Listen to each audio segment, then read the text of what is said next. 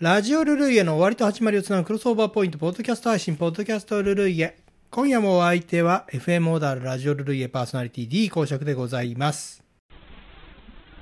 ルルイエ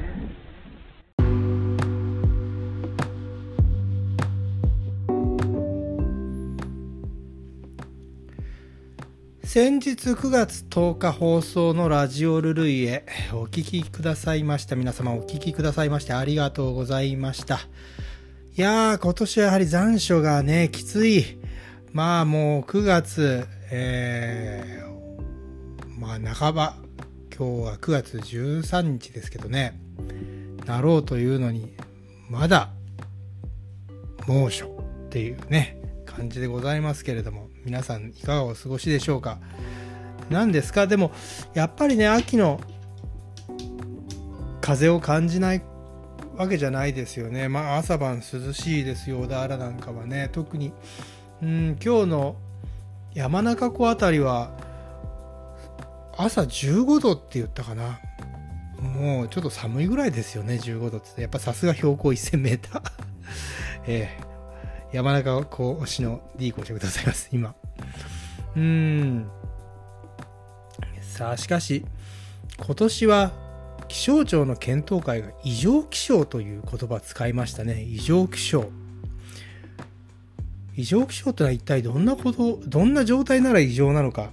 なかなかこれで気軽に使わないと思うんですけれどもね、まあ、よく言う言う言葉地球は今異常気象だなんていうことを軽く言いますけど気象庁ほどになってくると異常気象という言葉はなかなか使えないと思うんですけどね。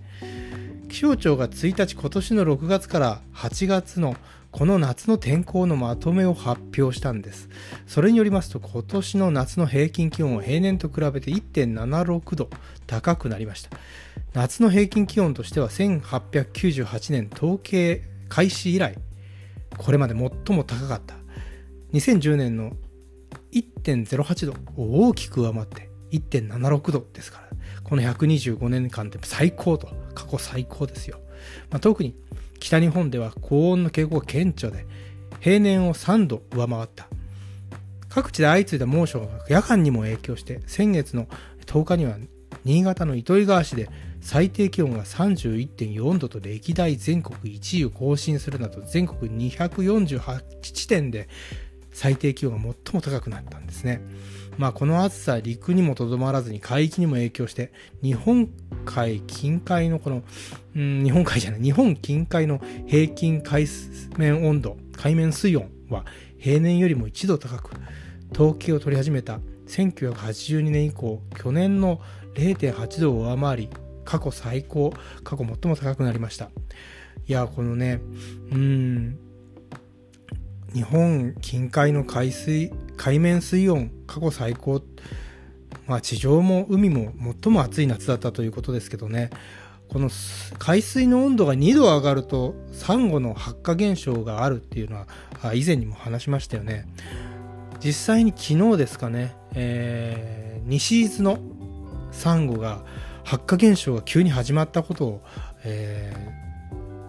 ー、X の方でポストがありましたよね。あのなかなかこれはやっぱ恐ろしいことだなと、うん。まあ、サンゴにとってはそのたった2度っていうのがねものすごいでかいっていうことがわかるんですけども。しかし西伊豆みたいなところでサンゴの発火現象っていうのはね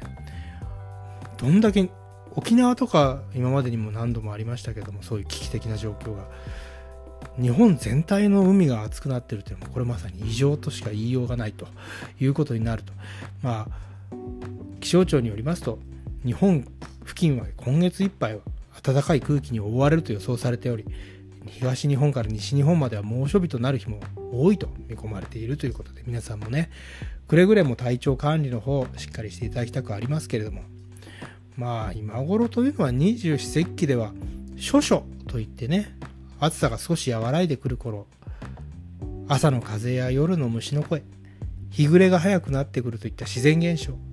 夏の気がこう落ち着いて万物が改まる時期。ね。天地初めて寒しといって、まあ、ちょうど新暦の8月28日から9月1日あたりが、まあ、その頃処暑なんでありますけれどもね。まあ今年はなかなかこう都市部ではそういった気持ちになれないようなあ状態なんじゃないでしょうか。これね、海水温の上昇っていうのはもう、私はもう結構怖いなと思って、まあ、さっきのサンゴの発火現象もそうですけれども、秋の味覚、こちらにもね、影響があるわけでありまして、まあ、サンマですね。今年も不良じゃないかなんて言われております。海水温の上昇で秋の味覚サンマが不良になる。えー、これはですね、まあ、一つは漁獲量の減少ってことですよね。全国サンマ、えー、防樹漁業組合っていうのかな？漁協漁業協同組合っていうのがあってそれの、えー、サンマの年間水揚げ量は2008年には34万トン超えていたんですけれども去年はそれが1万7910トン34万トン超えていたものが1万7910トンと過去最低だったんです。これにね、えー、ついては、まあ、水産研究教育機構はサンマ自体の減少に加えて水温が、まあ、この低い親潮が南下してこなくなったと。で日本の近海のこの海水温がそれで上昇して漁場が沖合に移っている移動しているということがね影響してるっていうんです。これは何なのかというとですねまあこの親潮が降りてこないっていうのはあのそれの一緒にプランあのサンマが降りてくるわけですけども。プランクトンの豊富な近海でサンマがそこに来ないっていうことはその沖合のサンマっていうのはね非常に痩せてることなんですね。だから小ぶりのサンマが目立つようになったってことなんです。でサンマがこの移った沖合は日本近海に比べて餌が多くないですからね。もうサンマ自体が痩せちゃう。このためにねサンマの成長そのものに影響が出てる、えー、ってことが分かってるんですよね。水産省によりますと10月以降も三陸沖など日本海、えー、日本近海、えー、サンマが来ることはほとんどない去年並みの低い水準になるだろうと、えー、そういうことをね予測しているんですね。いやーサンマこの数年食べてない。皆さんどうですかね。いやー本当にこの丸々太ったやつをね久しぶりに食べたいですよ。くちばしの黄色いやつをね、新鮮で。いやー、そんなわけで、じゃあ今週も、えー、ツイッターの方にね、いや、ツイッターじゃない、X の方に 寄せられたポストを、ね、見ていきたいと思います。まずは、お疲れ様でござりました。チャオというのはね、えー、シュウさん、いつもありがとうございます。そして、引き続き、モトラジ待機ということで、えー、いつも、FM オーダーら応援してくれてありがとうございます。それから、モケコさん、今週は先週よりさらに晩、晩夏感を感じたなチャオチャオのしということでね、いただいております。晩夏感ね。いやー、ありがたいです。この、ラジオ、そして選曲で、季節を感じてもらえるというのはもう本当にこの、ラジオパーソナリティ、選曲係 D 公爵の、もう本当に感無量であります。えー、ありがたいです。それから、ピロハル A さんは、カハシカツミバイバイシティ、クオリティ高い、楽曲も演奏もすげえということでね、いや、この楽曲は本当にすごいと思います。やはりなんだろうな、アイドル GS という一つの縛りがあった、おそらく、タイガース、そしてその当時の、まあ、ジュリーの活動、まあ、ジュリーっていうのは、まあ、沢田研二のとあの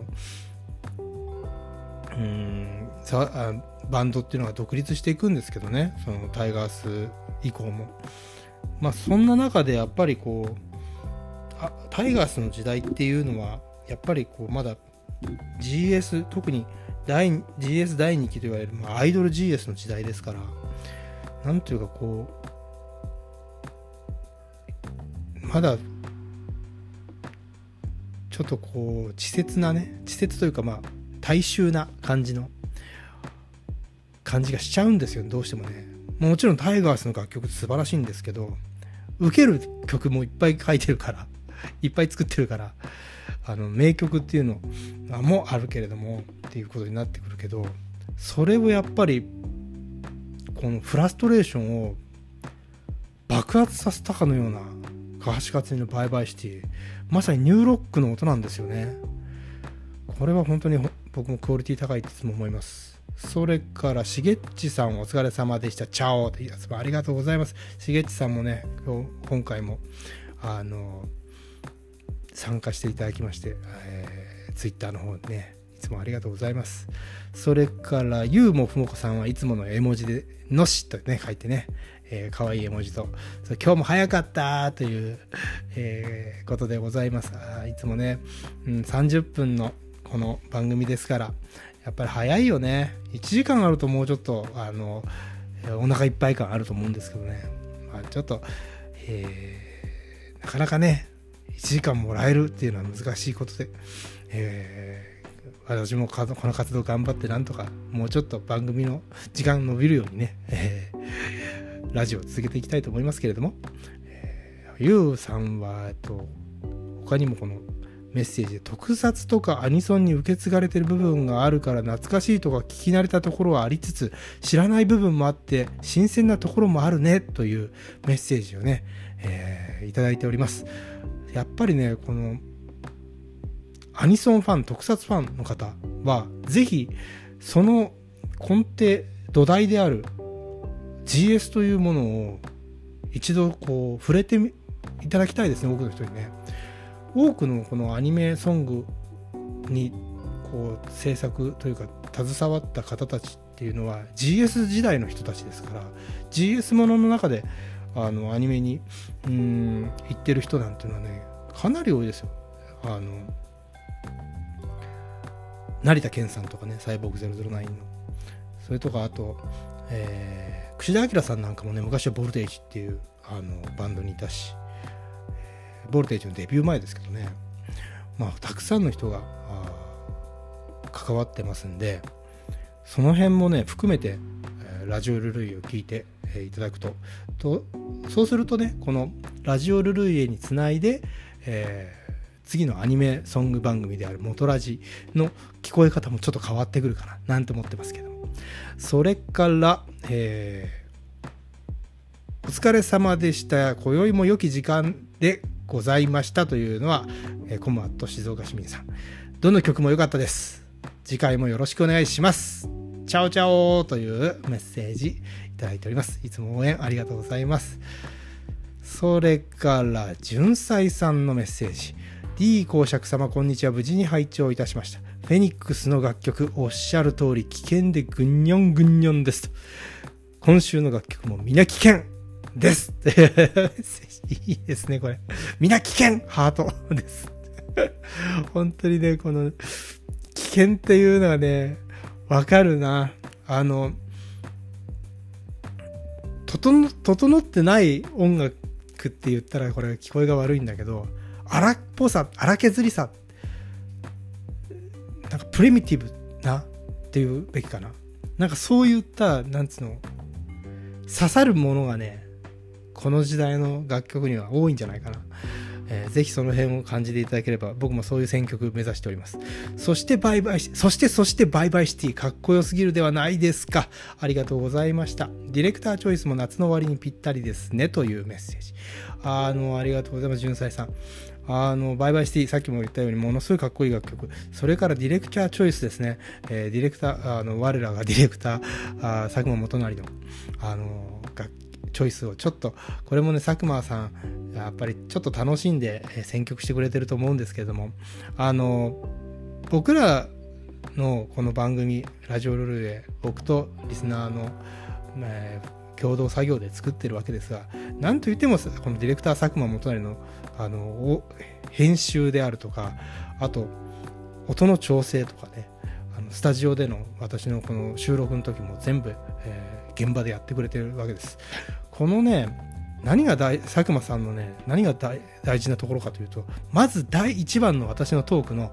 えー、リスナー1号はいつも佐久間さんなんだってことなんです。そしてその聞いた上で、ディレクターチョイスしてくる。最後のおまけの隙間をね、ちょっと入れてくる。1分か2分の。これのチョイスがそこで決まってくるわけですよね。そうすると、その、今日の番組の一つの答え、アンサーみたいなのを盛り込んでくるのが、すごく自分としてね、あの、ディレクターとのやり取り楽しんでるんですよね。ディレクターチョイスの方には、あヒーローユーキさんからもね、ちょっといただいております。ディレクターズチョイスも落ち着いた曲で良いですねというメッセージいただきました。ありがとうございます。あの、ディレクターには伝えておきますので、えそう、ディレクターズチョイスあった時はね、ぜひメッセージください。ディレクターに私伝えておきますのでね、えありがとうございます。ヒーローユーキさんはお疲れ様でした。今夜は落ち着いた曲が多かったと思います。早く涼しくなってほしいですね。オープニングトークは残暑から異常気象でした。今年、来年も今年以上の気温になりそうな気がします。数年後、今年はマシだったなと言わないようにしたいですね。ポッドキャストも楽しみですというメッセージ、いつも応援ありがとうございます。いや、本当にね、えー、なんというか、これがいつまでもいつまでも続くようなことにうんなるんでしょうか分かりませんこれは地球のことですからしかしうんまあ人間が何かこうそれを加速させているならば自分は何かできることと思ってねあの例えばやっぱりちょっと本当に小さいことですけど僕は最近はゴミを減らすっていうことを日常では考えたりね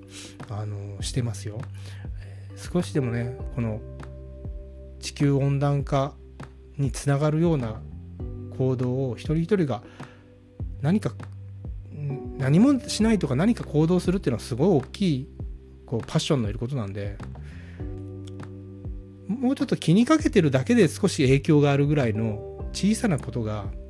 大きな最終的には大きな働きになるような仕掛けっていうのがね自分はいいと思うんで気が気にかけておくっていうのから始めたらいいと思うんですよね。まあ、そんなわけで、えー、今後の D 公職のポッドキャスティングにご期待いただけたらと思います。